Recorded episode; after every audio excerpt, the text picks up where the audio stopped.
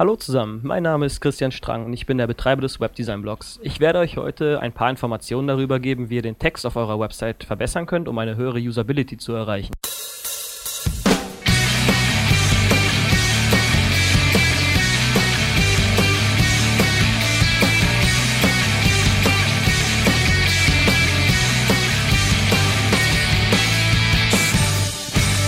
Ist David Mazeski und ich heiße euch auch herzlich willkommen zum Technikwürze Podcast Nummer 22. Der Christian kommt später noch mit seinen Usability Tests. Heute geht es in meinem Usability Test um den Autokonfigurator von Dodge. Der Brüller der Woche. Und das war's auch schon wieder mit dem Usability-Test vom Autokonfigurator von Dodge. Denn ganz einfach, Dodge hat gar keinen Autokonfigurator. Ich bin eben drauf gewesen, wollte hier ursprünglich eine Sondersendung zum Technikwürze Podcast Nummer 22 bringen, indem ich die volle Länge des Testes über den Autokonfigurator bringe. Das Ganze habe ich abgebrochen, da wie gesagt Dodge überhaupt keinen Konfigurator hat. Wahrscheinlich wollen die auch kein Auto verkaufen. Grundsätzlich kurz zur Webseite. Sie ist extrem vollgestopft mit Flash. Von ähm, Barrierefreiheit kann hier überhaupt nicht die Rede sein. Selbst mir als die perfekte Zielgruppe, ich bin jetzt knapp 30, fühle ich mich überhaupt nicht angesprochen. Das Ganze blinkt und blitzt und da ist alles bewegt. Also ist es überhaupt keine Seite für mich. Ich bin von Dodge äh, aufgrund dessen, dass sie auch keinen Autokonfigurar haben äh, schwer enttäuscht. Also Dodge, wenn ihr in den deutschen Markt etwas bewegen wollt, dann müssen nicht nur die Autos stimmen, sondern auch eure Internetseite. Schlagzeilen. Microsoft IE und Webstandards. Das Webstandards Project möchte enger mit den Entwicklern des Internet Explorer 7 zusammenarbeiten und dabei eine wichtige Hilfestellung bieten. Die Zusammenarbeit der Gruppe und Microsoft stößt auf unterschiedliche Reaktionen. Viele befürworten die Zusammenarbeit, auch Microsoft-Mitarbeiter schätzen das Engagement der Webstandards, da diese eine Gruppe von professionellen Webentwicklern und auch Anwendern darstellen. Einige wenige kritisieren angebliche Voreingenommenheit und befürchten, dass eine solch einflussreiche Gruppe wie das Webstandards Project Microsoft-Produkte empfehlen würde, ohne auf eventuelle Probleme wie zum Beispiel fehlende Standardimplementierung hinzuweisen Robert Scoble und Chris Wilson, beides Microsoft-Mitarbeiter, die sich in diesem Zusammenhang geäußert haben, sprechen sich in ihren Weblogs für Webstandards und ihre Einbettung in Microsoft-Produkte aus. Links zu den entsprechenden Artikeln erhaltet ihr im Blogbeitrag zu diesem Podcast. Usability von E-Learning-Anwendungen In den letzten Jahren ist sehr viel im Bereich der Benutzerfreundlichkeit und Nutzung von Webstandards geschehen Immer mehr öffentliche Einrichtungen und auch Unternehmen setzen auf Webstandards wie XHTML und CSS, bieten alternative Formate an und richten ihre Aufmerksamkeit mehr auf die Besucher ihrer Webseiten. Auch die Forschung hat viel im Bereich der Usability erreicht. Während man sich jedoch hauptsächlich auf Webseiten konzentrierte, wurden andere Bereiche vernachlässigt. Dazu gehört eben auch das E-Learning E-Learning, von dem englischen Electronic Learning, also elektronisch unterstütztes Lernen, nennt man alle Formen des Lernens, bei denen digitale Medien zum Einsatz kommen. Studien zur Usability von E-Learning-Angeboten zeigten die Probleme der verfügbaren Anwendungen auf. Das sind unter anderem Mängel in der Bedienung, fehlende Steuerung per Tastatur, wenig bedienungsfreundliche Gestaltung, ein fehlender Bezug zum Alltag Unterschiede in der Anordnung von Informationseinheiten gegenüber traditionellen Lernmedien und unbefriedigende Darstellung von Orientierungs und Navigationselementen. E-Learning-Plattformen sind dann brauchbar, wenn sie den Lernerfolg des Anwenders durch die zugrunde liegende Technik nicht negativ beeinflussen. Dabei ist es selbstverständlich, dass zudem sämtliche anderen Kriterien der Softwareergonomie und Usability auch für E-Learning-Systeme gelten die aktuelle hohe Abbrecherzahl unter den E-Learnern wird teilweise auf die mangelnde Usability zurückgeführt. Eine positive Entwicklung und Verbesserung der Benutzerfreundlichkeit könnte somit die Motivation erhöhen. Und auch für die Vertreiber von Lernsoftware dürfte es von Interesse sein, ob es einen Zusammenhang zwischen der Usability ihrer Software und der Kaufintention gibt. Mehr Informationen erhaltet ihr auf den Webseiten, die wir im Blogbeitrag verlinkt haben auf einigen Seiten werden zusätzlich allgemeine Hinweise zur Usability gegeben, die ihr selbst für die Erstellung von Webseiten oder anderen Webinhalten nutzen könnt Vischeck Photoshop Plugin. Manuela Hoffmann veröffentlichte einen neuen Screencast, eine Videoaufnahme des Geschehens auf dem Computerdesktop. Dieser Screencast beschäftigt sich damit, wie man Webdesigns auf potenzielle Probleme bei Farbblindheit bereits im Photoshop testen kann. Anschauen könnt ihr euch das Video, für das ihr den QuickTime Player benötigt, unter screens.de oder pixelgraphics.de. Hintergründe. Vielen Dank, Nadja, für die News. Der Christian Strang hat auf seinem Webdesign-Blog den Blog Karneval gestartet. Er ist auch der Verfasser der 100 Usability-Tipps, denen sich inzwischen auch Jens Meyert angenommen hat und daraus die 58 Tipps gemacht hat. Der Christian Strang hält für uns eine kleine Serie im Technikwürze Podcast mit beginnend dieser Folge. Die ersten Tipps in dieser Folge von Christian. Tipps. Jedes Element auf einer Website kommuniziert mit seinem Besucher. Dies kann einerseits über die Farbe geschehen oder über die Struktur der Website oder eben auch über den Text in Form von Artikeln oder als Beschriftung der Links. Doch dies ist zugleich auch das Problem, denn überall wo kommuniziert wird, können Missverständnisse auftreten, meist infolge einer schlechten Kommunikation. Fangen wir einfach mal mit der Schriftgröße an. Bei zu kleinem Text kann es passieren, dass wir in den Zeilen verrutschen und immer wieder den Anfangspunkt finden müssen.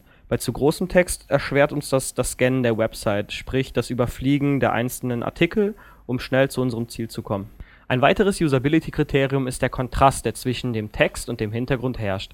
Am besten empfiehlt sich hier immer noch schwarzer Text auf weißem Hintergrund, aber auch andere Kombinationen sind ohne Probleme möglich. Usability von Text bezieht sich nicht nur auf die Darstellung, sondern auch auf die Struktur und auf den Inhalt Daher sollte man gerade bei schwer verständlichen Sachverhalten kurze Sätze wählen und auf unwichtige Nebensätze verzichten. Ein weiteres Mittel, um die Usability auf unserer Website zu erhöhen, ist der Einsatz von logischen HTML-Strukturen. Setzen Sie also Überschriften in die dafür vorgesehenen Hardtags. Gewöhnlicher Content kann man einfach zwischen zwei Paragraph-Tags platzieren. Die logische Struktur von HTML ist gerade in Zeiten von RSS sehr wichtig, denn viele User benutzen sogenannte Feedreader, um die Inhalte ihrer Website zu erfassen Solange Sie kein Stylesheet auf die XML-Datei Ihrer Website definiert haben, werden die Artikel unformatiert ausgegeben. Darum sollten Sie auch für Ihre Website prüfen, ob Ihre Inhalte auch ohne Stylesheet gut zu scannen sind. Den letzten Punkt, den ich ansprechen will, ist das sogenannte Paging. Das bedeutet, dass Seiten, die zu lang sind, in mehrere Unterseiten aufgebrochen werden. Als ungefähre Faustregel definiert man hier drei Bildschirmseiten. Sollte man danach immer noch scrollen können, muss der Artikel oder die Seite in mehrere Unterseiten aufgesplittet werden dies hat zugleich zwei positive Effekte. Einerseits wird der Besucher nicht abgeschreckt durch eine riesige Contentmenge und andererseits lässt sich der Content nochmal aufsplitten, um zum Beispiel später weiterzulesen auf der nächsten Seite. So, das war es jetzt von meiner Seite aus und ich hoffe, ihr könnt aus meinem kleinen Teil einen Nutzen für eure Website ziehen. Musik, präsentiert von Podsafe Music Network. Vielen Dank fürs Zuhören, sagen Christian Strang, Nadja Müller und David Marzeski. Dies war das Technikwürze Podcast Nummer 22 und für euch haben wir noch aus dem Podsafe Music Network aus der Kategorie Dance Hungry Lucy mit dem Song Shine und zwar mit dem F9 Mix. Wir hören uns wieder nächste Woche Montag im Technikwürze Podcast Nummer 23. Ich sage viel Spaß und bis dahin.